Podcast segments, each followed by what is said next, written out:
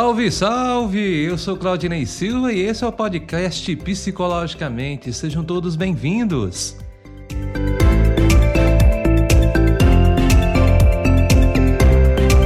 Depois de um tempo na geladeira, voltamos e com um tema de grande polêmica: a liberdade.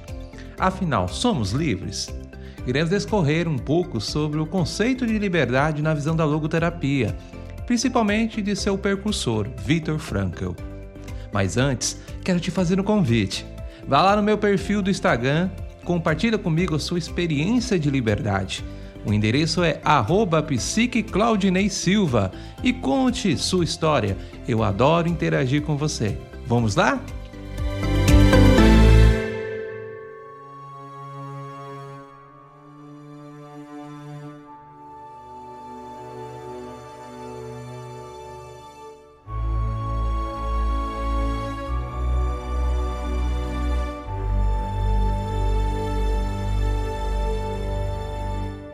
Liberdade. Creio que esse tema nunca teve tão em evidência como nos dias atuais, já que constantemente escutamos pessoas escrever estarem sendo impedidas do seu direito à liberdade.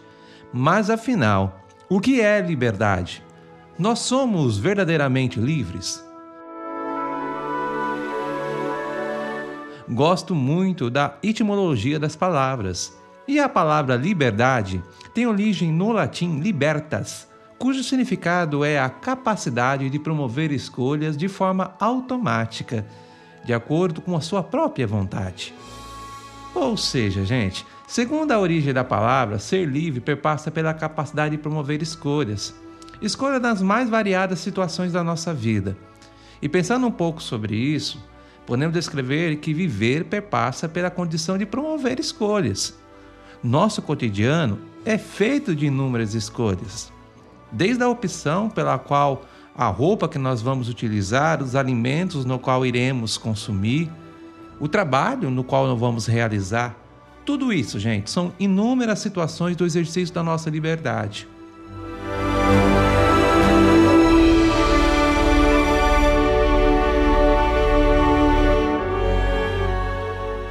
Nos aprofundando um pouco mais sobre o que é liberdade, sua compreensão também permeia pela ciência na qual efetua o seu estudo. A liberdade é classificada como livre-arbítrio pela tradição cristã. No direito, é classificada como direito de cada cidadão. E na filosofia, como a independência do ser humano, né? a autonomia, a autodeterminação, a espontaneidade e também a intencionalidade. Sua compreensão também pode ser compreendida tanto no contexto individual como no coletivo assunto no qual muitas vezes permeiam grandes debates, especialmente na ideia de até onde vai o meu exercício da liberdade. É um assunto complexo e nós não abordaremos essa discussão, tá bom? Então, indo para Viktor Frankl, o pai da logoterapia, ele possui uma visão muito perspicaz sobre a liberdade. Em sua concepção, nós possuímos uma liberdade limitada Porém, o homem é incondicionalmente livre. Como assim, Claudinei? Nossa liberdade é limitada e o ser humano é incondicionalmente livre? Então, Viktor Frankl descreve que somos influenciados por diversos fatores em nossa vida, no qual nomeou de condicionantes de destino. Lembrando, gente, que destino na logoterapia é aquilo que é fatal, tá? Que nós não temos controle aquilo sobre o qual nós não temos nenhum tipo de influência. Não possuímos o poder de fazer conforme a nossa vontade. Não tem nada a ver com o senso comum de destino, tá? Mas continuando. Nesta visão, nós temos três destinos, sendo ele o destino psicológico, o destino biológico e o destino sociológico. Estes nos influenciam muito, mas não determinam nossos comportamentos. Segundo sua concepção, o homem é muito mais do que um simples ser biopsicossocial. Nós somos seres biopsiconoéticos. Tem algo transcendental em nossa essência, no qual muitas vezes não temos a capacidade de nomear, mas que nos impulsiona a superar as mais extremas situações. E Viktor Frankl pode falar isso com propriedade, gente. Ele foi assolado pelo regime nazista da Segunda Guerra Mundial, morando pelo período de três anos em um campo de concentração, passando por inúmeras situações na quais permeavam entre a sua vida e a sua morte. Durante sua estadia neste campo, pôde vivenciar em sua vida sua teoria psicológica, a logoterapia.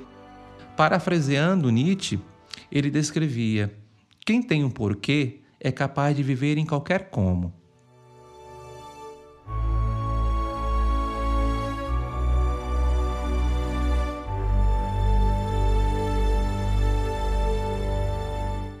Em seu livro Em Busca de Sentido, ele relata a sua vivência nos campos de concentração. Neste livro, ele nomeia os inúmeros momentos no quais, mesmo em meio em situações tão restritas, tanta falta de liberdade, ele se sentia livre. Sim, livre. Livre diante do seu posicionamento perante suas vivências, a forma pela qual ele iria encarar as inúmeras dificuldades na qual ele vivia. Exemplificando um pouquinho, ele traz um relato de um dia no qual ele estava trabalhando junto à construção de uma ferrovia. Era inverno e estava nevando, gente. Consequentemente, muito frio. Descrevia que até o mesmo céu estava um pouco cinzento. Suas roupas não eram eficazes para o tamanho frio. E ele, no exercício de seu trabalho braçal, imaginava-se proferindo palestras sobre sua teoria em grandes faculdades isso lhe proporcionava força para continuar a trabalhar, como também a fazer com que aquelas vivências que ele estava vivendo se tornassem menos sofridas. Deste modo, toda liberdade humana, gente, depende do que há de fatal em sua existência. Todos nós estamos fadados a viver em situações de sofrimento, de culpa ou de morte. Portanto, o homem possui uma dialética né, uma dualidade entre o destino e a liberdade, sendo que a liberdade é marcada pela atitude que construímos perante ao imutável, aquilo que nos falta o controle. O exercício da liberdade perpassa por uma postura mais ativa perante os fatos que a vida nos impõe.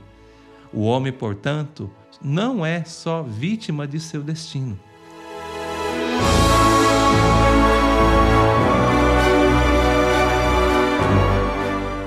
Diante das nossas vivências, segundo Frankl, temos a liberdade de nos posicionarmos, de escolher como responderemos às dificuldades que a vida nos impõe. Assim ele dizia: tudo pode ser tirado de uma pessoa, exceto uma coisa: a liberdade de escolher sua atitude em qualquer circunstância da vida.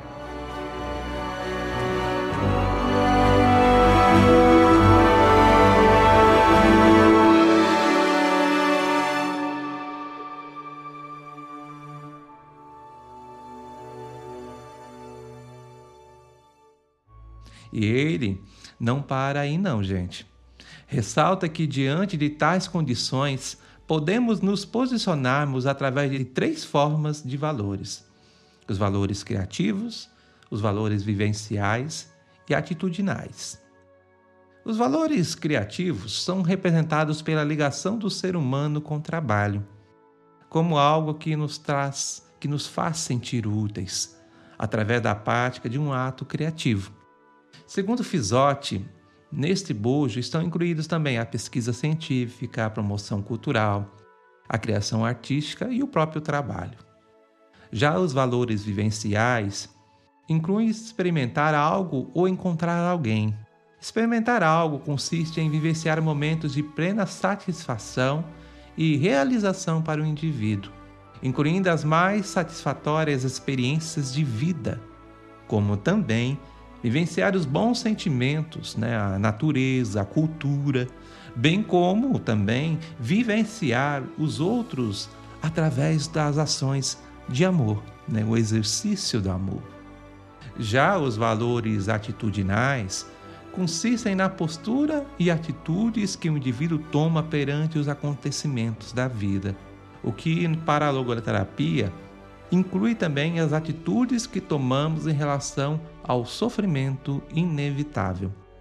Para Frankl, o sofrimento, de certo modo, deixa de ser sofrimento no instante em que encontra um sentido, como o sentido de um sacrifício. Ou seja, o ser humano é capaz de transformar o sofrimento em aprendizado, ao tomar a atitude de ver algo de bom em cada situação vivenciada, além de buscar crescer e melhorar com o próprio sofrimento. Desta forma, se encontram na dificuldade ou na diversidade a própria motivação para continuar vivendo. Aí entramos em um outro conceito da logoterapia que é o sentido de vida, no qual vou deixar para conversarmos em uma outra oportunidade. Portanto, podemos descrever que, mesmo diante de todas as situações que a vida nos impõe, ainda podemos escrever incondicionalmente somos livres e esta liberdade não pode ser tirada de nós, a não sermos por nossa própria vontade.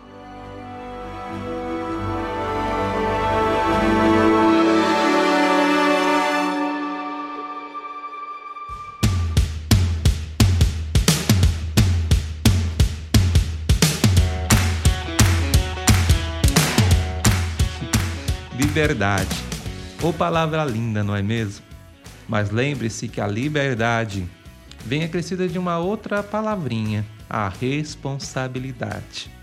Iremos debater a responsabilidade no próximo episódio. Mas antes quero trazer uma última frase do Viktor Frankl. Anote aí. Quando a situação for boa, desfrute-a. Quando a situação for ruim, transforme-a. Quando a situação não puder ser transformada, transforma-se.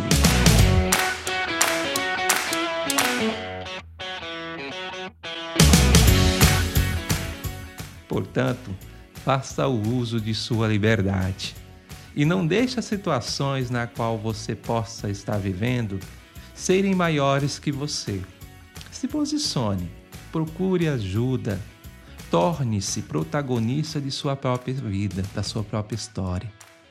E desde já, Quero agradecer você que esteve comigo até agora.